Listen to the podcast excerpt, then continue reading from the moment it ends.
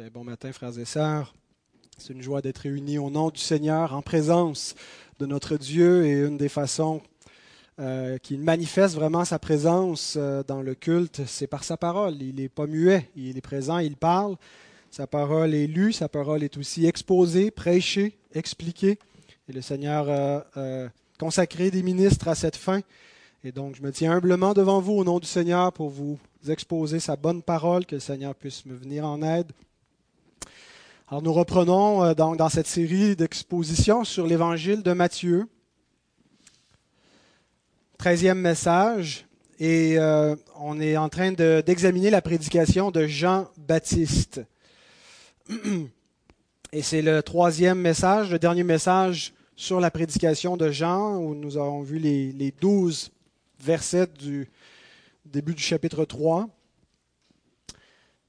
Alors, ce qu'on a vu jusqu'à présent dans, la prédication de notre frère Jean-Baptiste, c'est qu'il y a deux sortes de postérité dans le monde, deux sortes de descendance, les enfants du serpent et les enfants d'Abraham. C'est ce qu'on a vu la semaine dernière.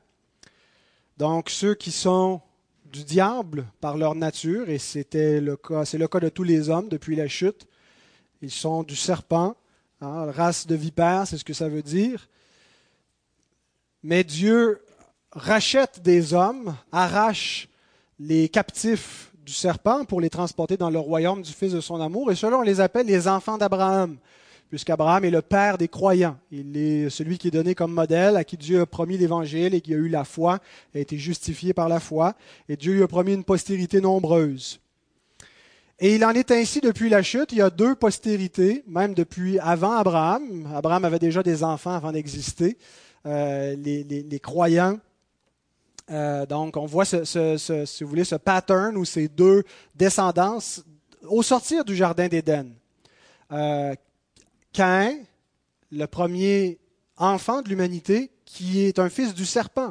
Selon ce que nous dit l'apôtre Jean dans 1 Jean 3.12, il était du malin. C'est pour cela qu'il a tué son frère, qu'il a été fratricide, parce que ses œuvres à lui étaient mauvaises, tandis que celles de son frère étaient justes, Abel. Et donc, on voit l'hostilité qui entre les deux descendances.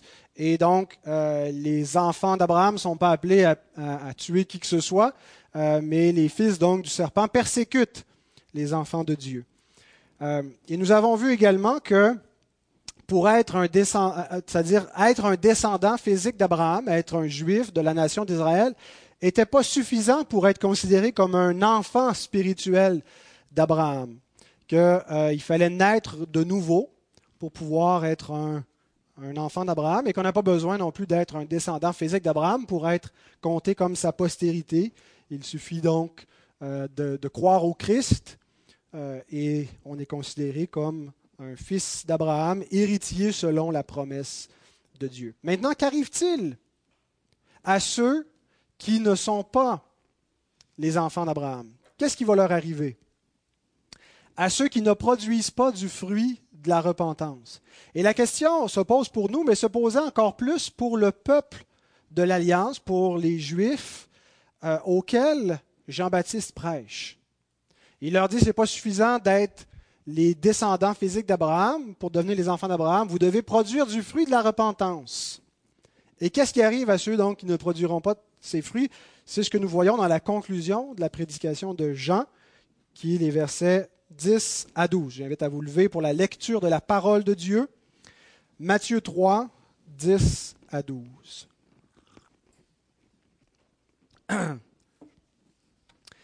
Déjà la cognée est mise à la racine des arbres. Tout arbre donc qui ne produit pas de bons fruits sera coupé et jeté au feu. Moi, je vous baptise d'eau pour vous amener à la repentance, mais celui qui vient après moi est plus puissant que moi, je ne suis pas digne de porter ses souliers. Lui, il vous baptisera du Saint-Esprit et de feu. Il a son vent à la main, il nettoiera son air, il amassera son blé dans le grenier, mais il brûlera la paille dans un feu qui ne s'éteint point.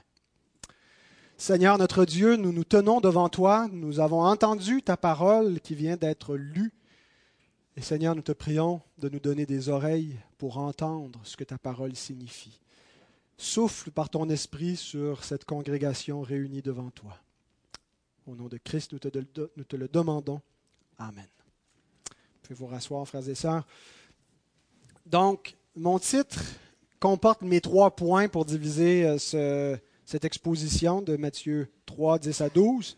Mon titre est Celui qui vient baptise d'esprit et de feu. Donc, premier point, celui qui vient. Deuxième, il baptise d'esprit. Troisième, il baptise de feu.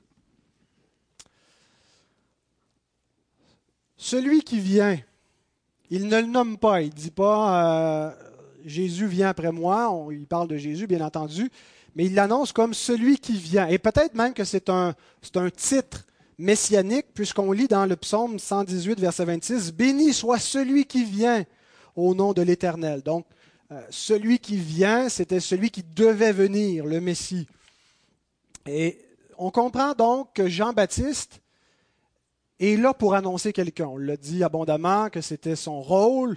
Euh, il prépare le, chemin pour le Seigneur en préparant le peuple du Seigneur, que l'Esprit de Dieu est avec lui pour produire un réveil en, en, amenant les foules dans le désert et faire naître du milieu de ce qui est sec, ce qui est infertile, ce qui est mort, faire naître la vie spirituelle. Donc il est là, mais c'est pas lui qui est, la fin, qui est, qui, le messager ultime. Il prépare le chemin pour quelqu'un d'autre. Euh, mais Jean a eu une telle, influence que plusieurs se demandaient s'il n'était pas lui le Messie. Ce n'était pas celui qui devait venir. On lit par exemple dans Luc 3, versets 15 et 16, Comme le peuple était dans l'attente et que tous se demandaient en eux-mêmes si Jean n'était pas le Christ, il leur dit à tous, Moi, je vous baptise d'eau mais il vient celui qui est plus puissant que moi. Donc, on retrouve ensuite les mêmes paroles que ce qu'on voit, mais Jean euh, répond clairement au peuple, euh, c'est pas moi le messager, c'est pas moi qui est le, qui, qui, est le Christ, euh, c'est pas moi que vous attendez. Moi, je suis venu juste avant lui, je prépare son chemin. Alors, il est là pour prêcher quelqu'un d'autre, celui qui vient, qui est Jésus. Donc, toute la prédication de Jean a un but précis, conduire à celui qui vient, conduire à Christ. Jean est là pour nous mener à quelqu'un d'autre. Et ça devrait être le but de la prédication chrétienne. On peut prêcher sur bien des choses, parler de, de, la famille, parler de la société, de ce que Dieu veut comme gouvernement, mais, le centre de la prédication chrétienne devrait avoir pour but de conduire à Christ, de révéler, de, présenter qui est le Christ, sa personne et son œuvre. C'est, ce qui est le cœur. Alors donc les enfants, sur votre feuille de questions, là, vous avez, euh, Jean a dit beaucoup de choses concernant le Christ. Et donc dans les prochaines minutes, euh, je vais vous dire beaucoup de choses que Jean a, a dites concernant Jésus. Vous devez en noter quelques-unes. Comment a-t-il prêché le Christ? D'abord, il l'a prêché directement. Euh, pas simplement de manière figurée, ou, euh, mais il l'a prêché directement en parlant de celui qui vient après lui et qui ôte le péché du monde. On n'a pas ce bout de la prédication de Jean dans l'évangile de Matthieu, mais on l'a dans l'évangile de Jean, Jean 1, 29, quand il voit Jésus venir.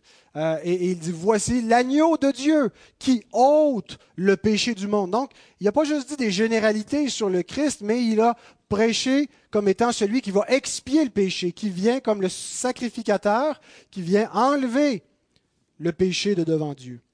Euh, il a dit comment on peut bénéficier du Christ? En disant euh, que celui qui croit au Fils a la vie, celui qui ne croit pas en lui, la colère de Dieu demeure sur lui. C'est la prédication de Jean-Baptiste dans Jean chapitre 3 verset 36. Donc il a prêché directement. Jésus, il a prêché directement l'Évangile, la substitution que Jésus a, fait. Il a annoncé aussi le Christ en annonçant le royaume. Euh, c'est ce qu'on voit au début, quand on a commencé à étudier la prédication de Jean. Le premier mot, c'est Repentez-vous, car le royaume de cieux est proche, et là, est arrivé. Donc, comment est-ce qu'il prêche le Christ en annonçant le royaume? Comment est-ce que le royaume et le Christ vont ensemble? Le royaume arrive comment? Parce que le roi est arrivé. la manifestation que le royaume que les patriarches attendaient, la, cité céleste qui devait venir est venue, ben, c'est que le roi est venu. Et donc Jean prêche ce roi. Il est un héros qui annonce l'arrivée de ce roi. Il prêche également le Christ en prêchant la repentance. Le but de la repentance, c'est quoi? C'est de se détourner de soi-même. Mais se repentir ne donne rien. Se repentir, c'est simplement reconnaître ce qui, est, objectif et vrai, qu'on est des pécheurs, pas seulement qu'on fait des péchés, mais que notre nature est mauvaise. C'est ça la repentance. Mais la repentance, s'il si, si, n'y a que ça, ne sert à rien. Le but de la repentance, c'est de se détourner de soi pour se tourner vers quelqu'un d'autre. Et c'est le but de sa prédication. Repentez-vous pour faire quoi? Pour vous tourner vers celui qui vient. Et donc, on arrive vraiment au, terme de cette prédication où il a prêché aux gens de reconnaître qu'ils sont mauvais, mais le but, c'était pour recevoir celui qui l'annonce, se tourner vers le Christ. Et à écouter donc Jean-Baptiste, on a l'impression que celui qui s'en vient, c'est pas mal plus qu'un charpentier. Le peuple ne pouvait pas attendre un simple charpentier, attendre un simple homme du peuple quand on écoute ce que Jean nous dit concernant celui qui vient. Il annonce quelqu'un qui est plus grand que nature, quelqu'un qui, ça semble littéralement être Dieu qui arrive. Et effectivement, c'est le cas. Mais en même temps, il en parle en disant, il est au milieu de vous, mais vous ne le connaissez pas. Il y a quelqu'un qui est plus grand que moi, qui est plus grand que vous tous, qui est là en ce moment, au moment où je parle, au moment où je vous prêche, en Israël, mais qui n'a pas encore été révélé, que Dieu n'a pas encore fait connaître au peuple. Et ce qu'il nous dit, pour nous parler de la grandeur de cet homme, il commence en contrastant son propre baptême avec le baptême que lui va faire, que celui qui vient va. Il dit, moi, je baptise seulement d'eau, mais celui qui vient baptise d'Esprit Saint et de feu, ce qui sont les deux prochains points. Il dit littéralement, il est plus grand que moi, il est plus puissant que moi. Il a une, puissance. Moi, je, peux faire certaines choses, j'ai un certain pouvoir. Chaque homme a une certaine potentialité, une capacité d'accomplir des choses par leur parole, par leur corps. Mais lui est infiniment plus puissant que tout ce que je peux arriver à faire. Et il dit également qu'il n'est pas digne simplement de porter ses souliers, pas dans le sens de les mettre à ses pieds, mais l'idée de porter les vêtements d'un autre, c'était le rôle d'un serviteur, d'un esclave, qui portait la valise de son maître, hein, son bagage. Et la partie la plus désagréable à porter, c'était bien sûr les sandales, parce que c'est poussiéreux, c'est sale, et ça pue. Hein, ça pue, ça pue aujourd'hui, puis ça puait dans ce temps-là.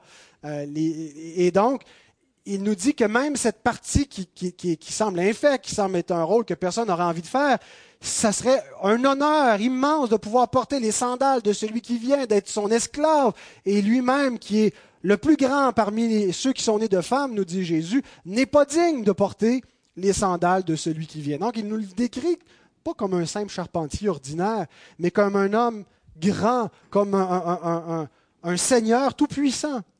Il dit, il vient après moi, mais il était avant moi. Il ne dit pas ça dans l'évangile de Matthieu, mais on l'a encore dans l'évangile de Jean, chapitre 1, verset 15. Jean lui a rendu témoignage et s'est écrié, c'est celui dont j'ai dit, celui qui vient après moi m'a précédé, car il était avant moi. Un peu comme Jésus pose la question aux pharisiens, de qui le, le, le Messie est-il le Fils? Il est le fils de David, mais pourquoi est-ce que David l'appelle son Seigneur si c'est son fils? Et donc Jean parle de celui qui vient après, mais il ne veut pas que les gens pensent que parce qu'il vient après, il est de deuxième ordre, il est de deuxième importance, ou il serait un peu l'équivalent, un successeur, un épigone euh, qui va juste le remplacer. Celui qui vient après moi était avant moi. Il est là de toute éternité. Il est là depuis le commencement. Au commencement était la parole, la parole était avec Dieu, la parole était Dieu, la parole a été faite chair, elle m'a précédé, mais il vient après moi, dans l'ordre historique de la proclamation du royaume et de l'accomplissement du salut. Alors Jean annonce un homme plus grand que nature. Avez-vous déjà vu le film Un prince à New York? Vous vous souvenez du film, c'est un vieux film, avec Eddie Murphy. Euh, Eddie Murphy joue le rôle du, du prince qui vient du royaume de Zamunda, un royaume fictif. En tout cas, j'ai cherché sur Google et ça ne semble pas exister. Euh, et donc, qui est un homme très puissant dans son pays, dans son royaume, et qui n'a pas envie de marier euh, une femme dont il n'est pas amoureux pour suivre simplement la tradition royale et veut vraiment une vraie histoire d'amour. Alors qu'est-ce qu'il fait? Il, il se dépouille de sa gloire, il quitte ses fonctions royales et s'en va à New York et passe comme un simple homme. Hein, il se fait embaucher dans un genre de McDonald's et, travaille pour vraiment vivre une histoire d'amour et que la chose soit vraie. Hein, il paraît comme un, homme ordinaire alors qu'il est le prince de Zamunda. Euh, Christ est beaucoup plus grand que le prince à, New York, mais il y a une image ici que je veux vous communiquer. Il est celui qui était avant Jean, avant tous les temps, le prince éternel, le Tout-Puissant, mais il a paru comme un simple homme. Il est parmi vous. Vous ne le connaissez pas, sa gloire n'est pas manifeste, elle est cachée. Il est le Tout-Puissant, il est le Seigneur, mais il est là comme un simple charpentier parmi vous. Alors, il faut le comprendre par la foi. Ce n'est pas à l'œil qui a été donné de voir ces choses-là, pas encore. Ces choses-là seront manifestes pour tous les hommes. Tout, œil va le voir, toute langue va confesser, tout genou va fléchir devant lui. Mais, en attendant, ce Seigneur éternel va paraître comme un simple homme au milieu du peuple. Par contre, ce qu'il va faire, le baptême qu'il vient porter n'est pas ce qu'un simple homme peut faire. Et c'est là où Jean contraste donc, moi je peux seulement faire ce qu'un homme peut faire. Je peux vous baptiser d'eau en vue de la repentance. Moi, ici, Pascal Denot, je peux juste vous prêcher la repentance. Je peux baptiser des gens pour la repentance et, administrer les, les, réalités du royaume, mais je ne peux pas faire ce que celui qui vient va faire. Baptiser d'esprit et de feu. Et donc, au verset 11, il dit, lui, il vous baptisera du Saint-Esprit et de feu. Donc, il nous a parlé de, son identité, mais il nous parle, son identité est liée à son œuvre. Hein. la, personne de Christ, mais l'œuvre de Christ. Non seulement qui il est, mais qu'est-ce qu'il fait, qu'est-ce qu'il vient faire. C'est ce qu'on voit dans le baptême, les baptêmes qu'il apporte. Jusqu'à un certain temps, j'avais l'impression que baptême d'esprit et de feu, c'était synonyme, parce que je l'interprétais à partir de ma propre expérience je disais, j'avais coutume de dire aux gens que quand j'ai rencontré Christ, il m'a baptisé d'esprit et de feu. Euh, il a purifié ma vie par le feu euh, et, de sorte que je me suis repenti de mon péché. Il m'a amené vraiment une repentance. Euh, mais je ne pense pas que ça soit la même chose dans la prédication de Jean. Le baptême d'esprit, le baptême de feu, et pour ceux qui ont des feux de questions, ça en est une, euh, il faut encercler la, mauvaise affirmation. Le baptême d'esprit et de feu n'est pas la même chose.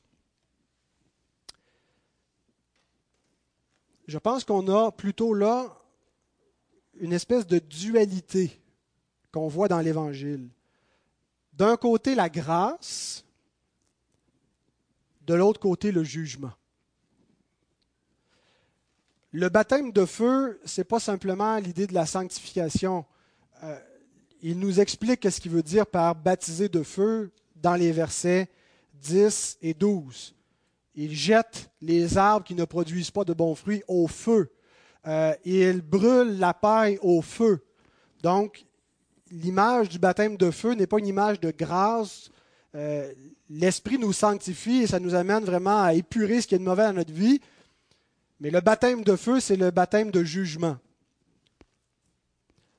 Et cette dualité, on la retrouve souvent dans les Écritures.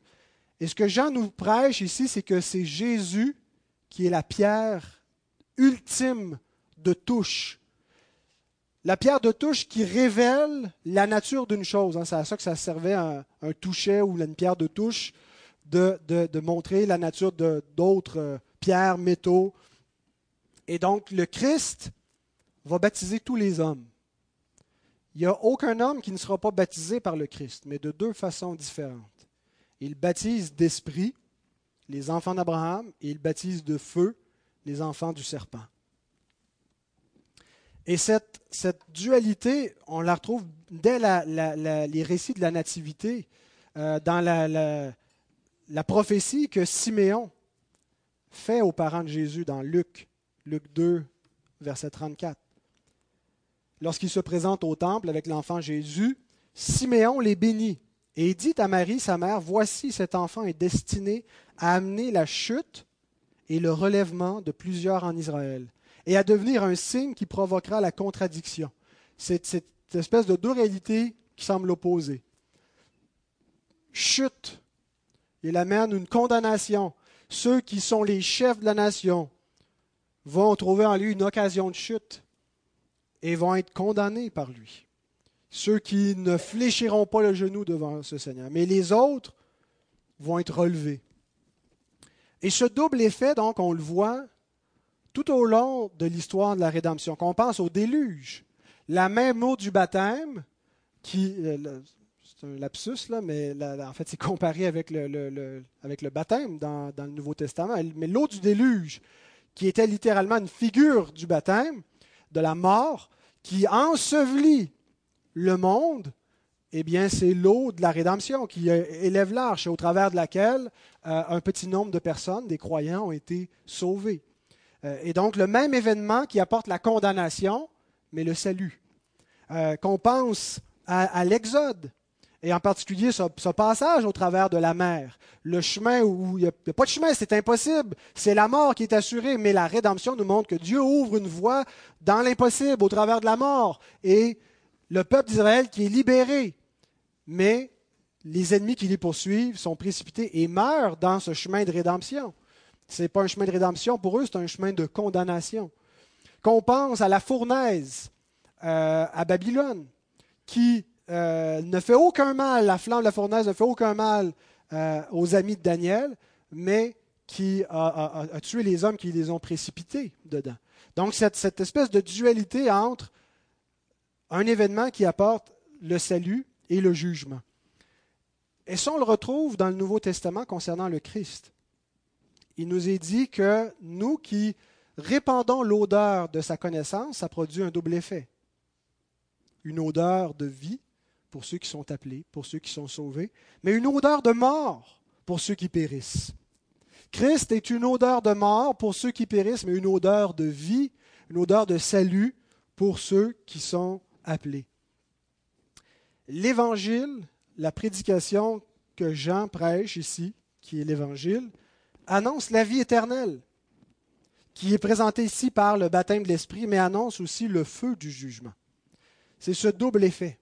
Et donc, on, doit, a souvent cette conception unilatérale de l'Évangile comme uniquement une bonne nouvelle. Et c'est principalement une bonne nouvelle.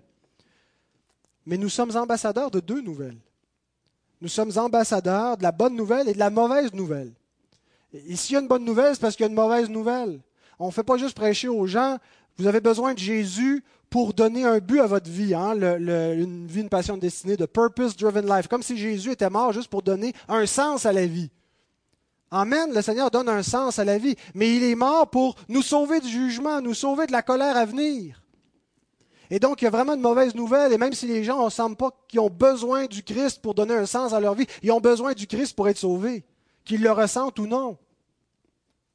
Et on est ambassadeur de ces deux nouvelles. On voudrait être seulement positif, seulement inclusif, pas faire de la peine à personne, pas avoir un, message où on parle de l'enfer et du jugement, mais en faisant ça, nous amputons l'Évangile de sa moitié.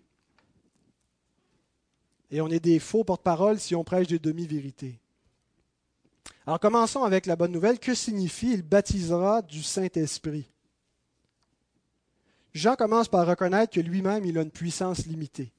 Hein, il se compare au Christ et il dit, il vient après moi celui qui est plus puissant que moi. Moi, je peux seulement vous baptiser d'eau. Je peux prêcher la repentance, je peux faire tout ce que je veux, je peux crier, je peux vous faire des scénarios, mais je ne peux pas vous donner la vie. Je ne peux pas ouvrir les yeux de votre cœur pour reprendre euh, les paroles de Géry Boulet euh, et vous faire voir la vérité invisible. Je n'ai pas cette puissance-là. Je peux vous la décrire, mais je n'ai pas la capacité de vous communiquer la vie éternelle, de vous régénérer. Mais celui qui vient après moi, celui dont je vous parle, c'est lui qui donne la vie. C'est lui qui a la puissance du Saint-Esprit qui donne la vie éternelle, l'esprit de vie. Alors, c'est ce qui veut dire par le baptême de l'esprit. C'est que ce n'est pas seulement un discours qu'il va faire. Il opère une œuvre puissante. Et il l'a fait depuis, toujours, depuis que l'Évangile est prêché, depuis la chute. Euh, mais là, c'est plus simplement une, promesse et une œuvre euh, qui, se fait avant que les, les temps soient accomplis. La réalité vient visiblement, physiquement, dans ce monde. Et va prendre des proportions plus grandes que tout ce qui s'est fait jusqu'à présent. L'œuvre de rédemption s'est opérée depuis la chute, mais de manière embryonnaire. Maintenant, les choses vont éclore et le royaume va se manifester avec une plus grande puissance que jamais. Jésus nous dit, si vous voulez tourner dans Jean 5, un passage intéressant, Jean 5, 25, 26. Un passage, je pense, qu'on doit rapprocher du baptême de l'Esprit que Jean nous annonce concernant Jésus. En vérité, en vérité, je vous le dis, l'heure vient, et elle est déjà venue, où les morts entendront la voix du Fils de Dieu, et ceux qui l'auront entendu vivront. Car comme le Père a la vie en lui-même, ainsi il a donné au Fils d'avoir la vie en lui-même. L'heure vient. L'heure est déjà venue parce que Jésus nous dit c'est déjà quelque chose qui, qui existe, qui se fait, mais elle vient parce que c'est quelque chose qui va être encore plus vrai, encore plus concret, avec de plus grandes proportions. Où ceux qui vont entendre la voix du Fils vont ressusciter. Bon, il parle de la résurrection qui vient en deux temps. La première résurrection commence par la nouvelle naissance, la régénération. Ultimement, c'est la résurrection finale, mais les morts entendent la voix du Fils. Nous qui étions morts comme les pierres stériles, la puissance du Fils nous ressuscite, nous fait passer de la mort à la vie. Parce que le Fils a la vie en lui-même, parce qu'il est le donneur de l'Esprit. C'est par l'Esprit Saint que se fait cette nouvelle naissance-là. La parole de Dieu n'a pas de puissance dans le, cœur d'une personne si l'Esprit ne, le régénère pas. Il est mort, il ne l'entend pas, elle ne peut que le condamner, il ne vient pas à la vie mais par la puissance de l'Esprit, elle régénère celui qui entend la voix du Fils, la voix du bon berger, la parole de Dieu qui lui est prêchée. Parce que celui qui vient baptise d'Esprit. Alors pour avoir la vie, il faut venir au Fils. On ne peut pas avoir le Saint-Esprit sans le Fils. Les, les, théologiens euh, qui, ont affirmé que le, Saint-Esprit procède du Père et du Fils. Vous savez, au début, dans le concile de Nicée, on avait juste dit l'Esprit procède du Père. Éventuellement, on dit non, l'Esprit procède du Père et du Fils. C'était pas juste des, choses banales, ça l'a mené là, au schisme entre l'Église euh, catholique d'Occident et celle d'Orient, les, catholiques orthodoxes, les catholiques romains, sur cette controverse-là qu'on appelle le filioque. Est-ce que l'Esprit procède seulement du Père ou est-ce qu'il procède du Père et du Fils? On ne peut pas avoir l'Esprit sans le Fils. On ne peut pas avoir la vie si on ne vient pas au Fils. Si quelqu'un n'a pas le Fils, il n'a pas le Père, il n'a pas l'Esprit, il n'a rien. C'est par lui que tout procède également. Donc, il n'y a pas d'œuvre du Saint-Esprit si le Fils n'est pas prêché, si la parole de Jésus, si l'évangile du Christ n'est pas là. Il n'y a pas une œuvre de l'Esprit de Dieu sans la prédication du Fils de Dieu, sans la voix du Fils de Dieu. Lorsque l'apôtre Paul compare les deux Adams, qui sont les deux Adam Adam et Jésus, voilà. Il les compare, le premier Adam et le dernier Adam dans 1 Corinthiens 15, et il dit quelque chose d'intéressant au verset 45.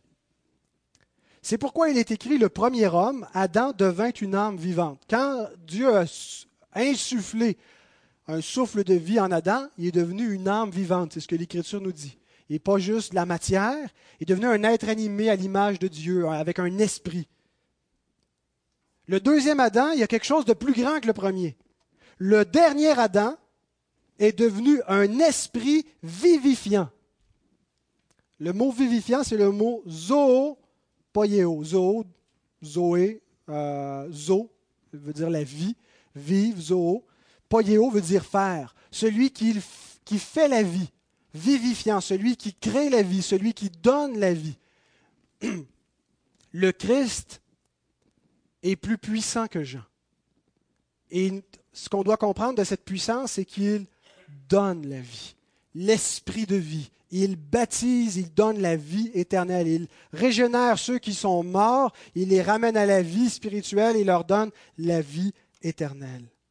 Alors c'est pourquoi le christianisme ne consiste pas en paroles seulement. Il y en a des paroles dans le christianisme. Il y en a des mots, il y en a des doctrines, il y en a des, des écrits. La prédication est remplie de mots. Mais ce n'est pas juste des discours, ce n'est pas juste des mots, ce n'est pas juste des choses auxquelles on adhère comme dans les autres religions. Il y a quelque chose de plus. Tournez dans 1 Thessaloniciens chapitre 1. Paul nous dit quelque chose de vraiment important pour qu'on comprenne la nature de notre religion chrétienne, qui n'est pas que des mots. 1 Thessaloniciens 1, 4 et 5. Il dit, nous savons, frères bien-aimés de Dieu, que vous avez été élus. Vous avez été choisis. Comment est-ce qu'il le sait? Notre évangile ne vous ayant pas été prêché en parole seulement, mais avec puissance, avec l'Esprit Saint et avec une pleine persuasion.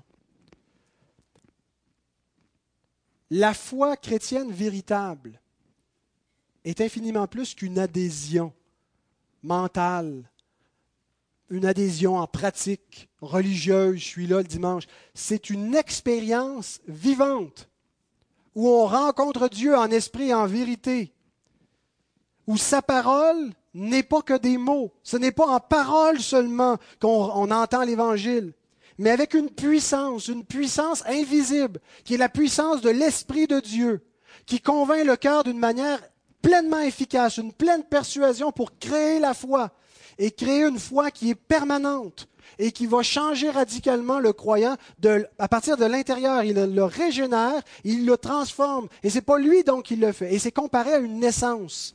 La naissance, c'est un événement. C'est quelque chose qu'on a vécu qui est irréversible.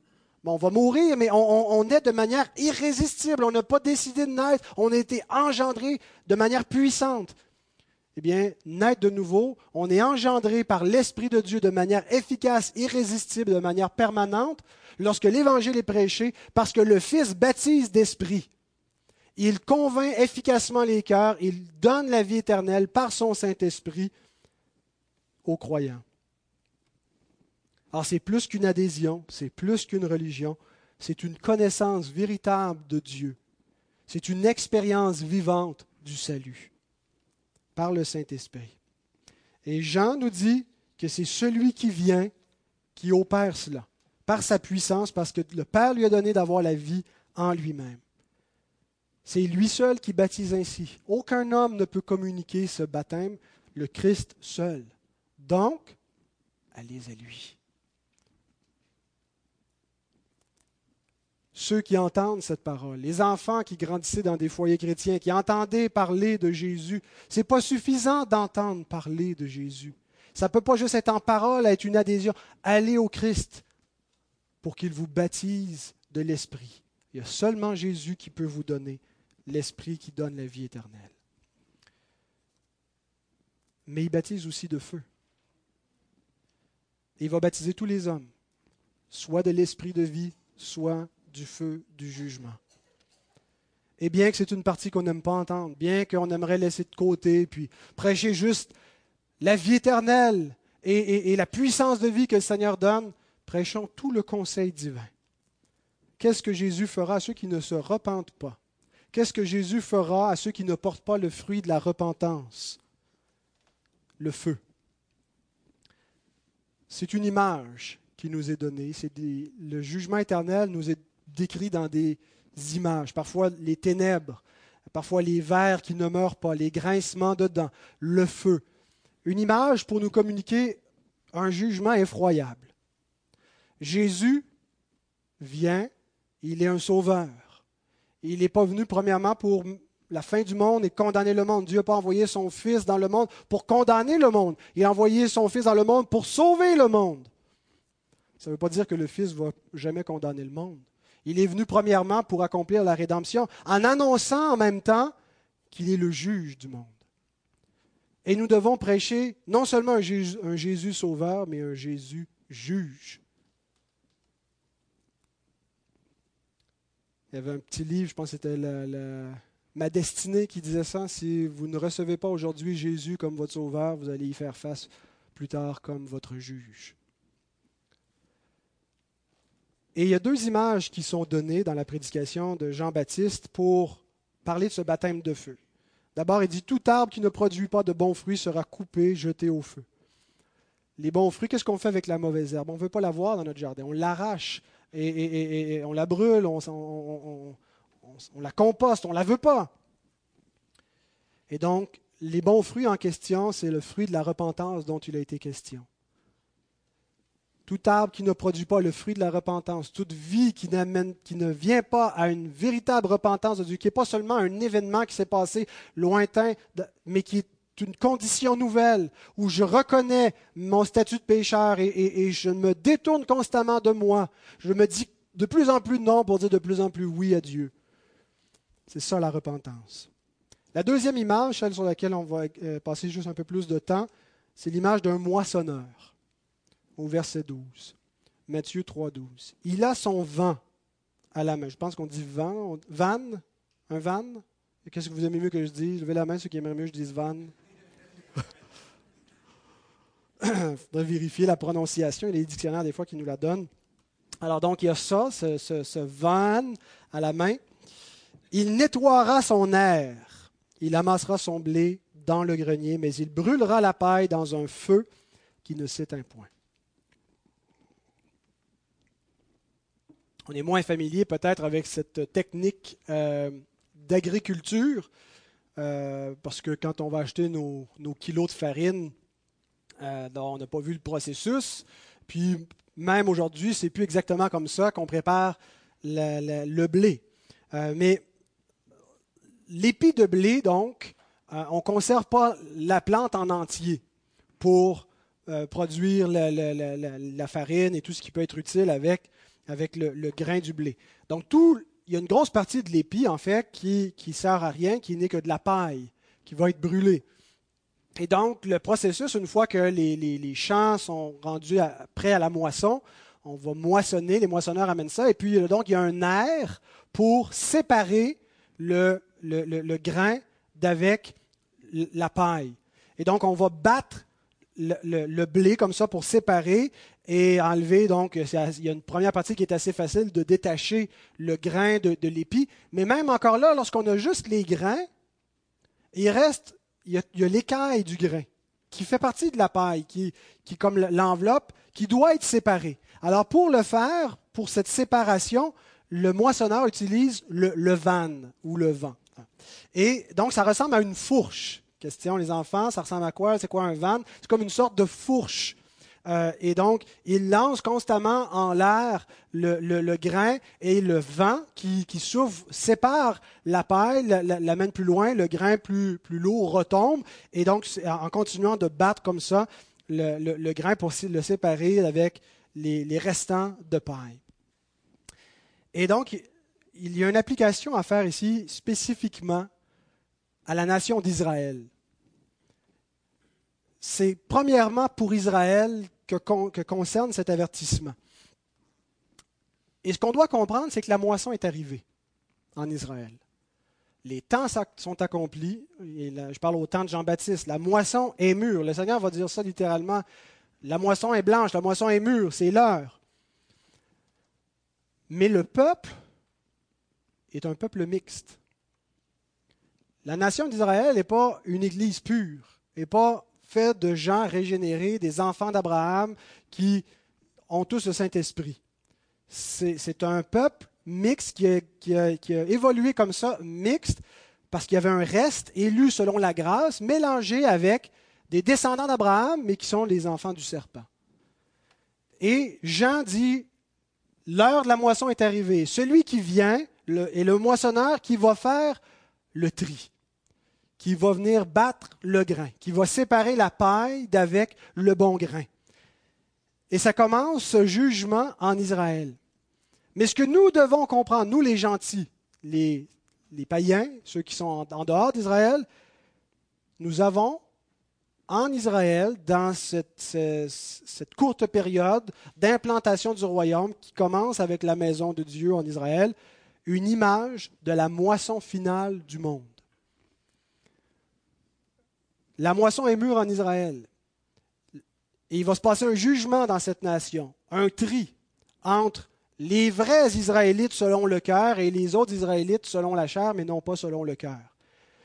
Mais cette image de séparation, de jugement en Israël, est une image de la moisson finale, où il va y avoir une séparation finale entre l'ivraie et le blé, entre les fils du serpent et les fils du royaume.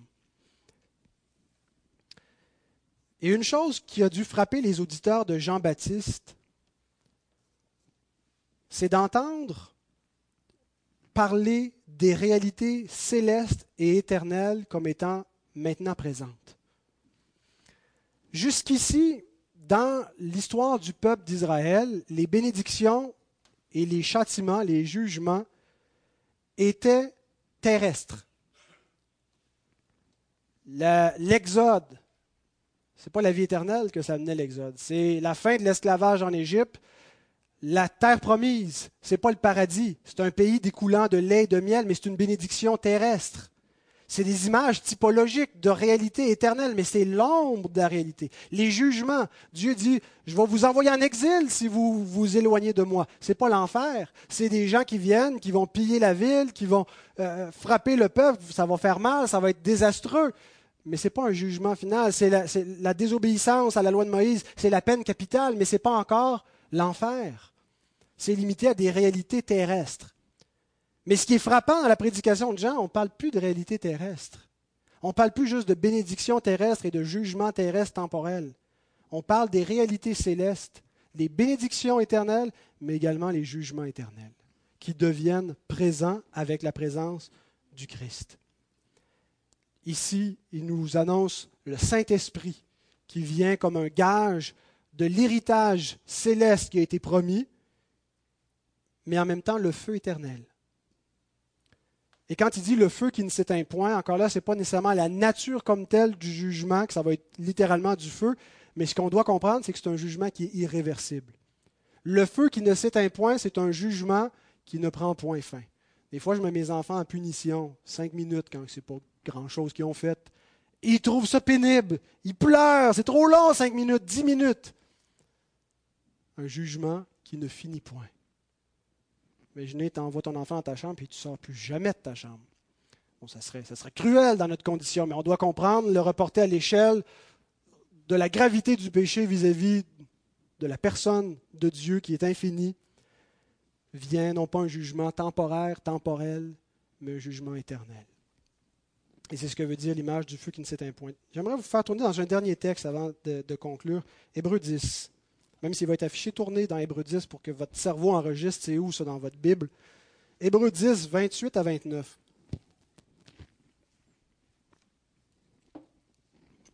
Où ce contraste entre le jugement temporel est contrasté avec le jugement éternel. Parce que l'ancienne alliance administrait pas les réalités éternelles, elle administrait des réalités temporelles et terrestres qui étaient temporaires parce qu'ils étaient l'ombre des réalités éternelles et célestes qui viennent avec la nouvelle alliance. Hébreux 10, 28 à 29. Celui qui a violé la loi de Moïse meurt sans miséricorde sur la déposition de deux ou de trois témoins. De quel pire châtiment pensez-vous que sera jugé digne celui qui aura foulé aux pieds le Fils de Dieu, qui aura tenu pour profane le sang de l'alliance par lequel elle a été sanctifiée qui aura outragé, l'esprit de la grâce? Moïse, l'alliance mosaïque, l'ancienne alliance, venait avec des bénédictions, des récompenses, avec un pays, une terre, avec les bénédictions de Dieu, la fertilité dans le pays. Mais venait aussi avec des châtiments, qui pouvaient être à l'échelle nationale ou individuelle quand il y avait un transgresseur de la loi. Dans notre société, on a des lois. Si on les transgresse, il y a des peines. Il y a des amendes, mais on peut avoir des, amendes, des, peines beaucoup plus sévères, jusqu'à l'emprisonnement. Et à une autre époque, la peine capitale. Eh bien, ici, il nous est dit que la chose la plus grave qui pouvait arriver pour, comme châtiment qu'administrait l'Alliance mosaïque, c'était la peine capitale. La mort, mais c'est une peine civile. Mais ici, l'auteur nous dit qu'il y a quelque chose d'encore plus grave. Qu'est-ce qui peut être plus grave? Une fois que tu es mort, tu es mort. Non, il y a quelque chose d'infiniment plus tragique que la peine capitale pour celui qui aura tenu pour profane le sang de l'alliance, le baptême de feu. Au lieu que l'esprit de grâce lui donne la vie, il a outragé l'esprit de la grâce. De quel pire châtiment Il ne nous le décrit pas le châtiment, mais on le sait de quoi il parle. Il parle d'un châtiment irréversible et éternel. Est-ce que ça veut dire que les réalités éternelles, le, le paradis et l'enfer n'existaient pas sous l'ancienne alliance Pas du tout. Le paradis et l'enfer étaient des réalités qui existaient sous l'ancienne alliance, mais non pas en vertu de l'ancienne alliance. L'ancienne alliance n'a jamais administré les bénédictions célestes et les malédictions célestes. Elle gérait des bénédictions terrestres et des malédictions terrestres, image des réalités célestes. Mais Jean-Baptiste nous dit, ces réalités maintenant sont arrivées de manière visible, sont plus simplement dans les prédications des prophètes comme des choses futures à venir, mais sont devenues des réalités visibles sous vos yeux. Et quelle est la première manifestation visible? Le Sauveur, juge, est là. Celui qui sauve pas seulement de l'esclavage des hommes, qui sauve pas seulement de la misère tyrannique que les, nations peuvent vous asservir, celui qui sauve du péché, celui qui sauve du diable, celui qui sauve de la colère à venir, il est là. Il n'est pas là comme un fantôme, il est là en chair et en os. C'est visible. Il n'est pas venu apporter un salut terrestre, mais un salut éternel, céleste. Mais il est en même temps le juge, celui qui est venu administrer la colère de Dieu sur la terre. Celui qui va commencer par faire le tri en Israël et son, vanage va s'étendre sur toutes les nations. Alors ce n'est pas seulement Israël qui est concerné, c'est tous les hommes, c'est nous tous. Et ce qui est la chose la plus tragique, c'est que les hommes ne s'inquiètent pas beaucoup de cela.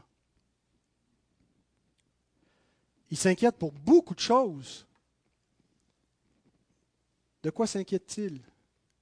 Ils s'inquiètent de leur vie présente, ils s'inquiètent de leur portefeuille, ils s'inquiètent de leur santé, ils ont peur de mourir, ils ont peur de ne pas réussir certains aspects de leur vie, mais ils ne s'inquiètent pas du feu éternel. Ils ne s'inquiètent pas d'hériter de la vie éternelle. Ils n'ont pas besoin de ça pour vivre leur vie. Et ils ne se repentent pas. Ils ne produisent pas du fruit de la repentance parce qu'ils ne pensent pas à ces choses-là. Ils sont trop captivés par les soucis du manger, du boire, par les inquiétudes de la vie présente, qui étouffent les choses beaucoup plus importantes, mais qui sont invisibles. Celui qui vient, vient vanner la terre. Il vient brûler la paille il va faire un tri. Et il n'y aura pas de paille dans son royaume. Il n'y aura que les fils du royaume. Bien-aimés, venez à lui dans la foi. Il donne son Saint-Esprit.